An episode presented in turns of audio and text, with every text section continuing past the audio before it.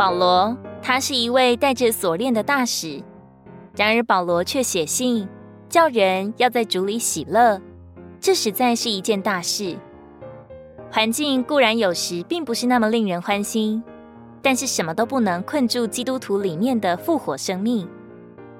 我们的肉身有时会被限制在某一种的境遇中，但是无论什么都不能阻挡我们祷告，拦阻我们对主的赞美和仰望。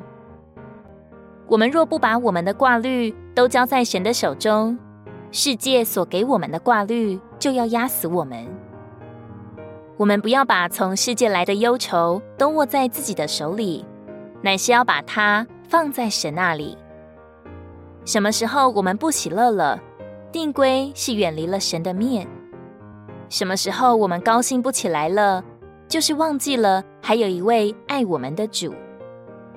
愿我们常常转向主耶稣，凡事交托给他，天上的喜乐就必定充满我们，使我们超越一切的阴云。胜过所有的忧患，环境越是艰难，我们的喜乐就越是为主所做最得胜的见证，是对神的仇敌最刚强的夸胜。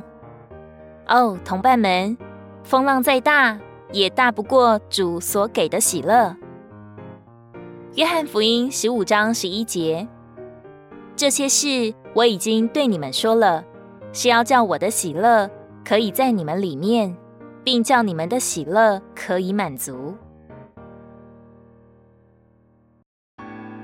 如果你喜欢我们的影片，欢迎在下方留言、按赞，并将影片分享出去哦。天天取用活水库，让你生活不虚度。我们下次见。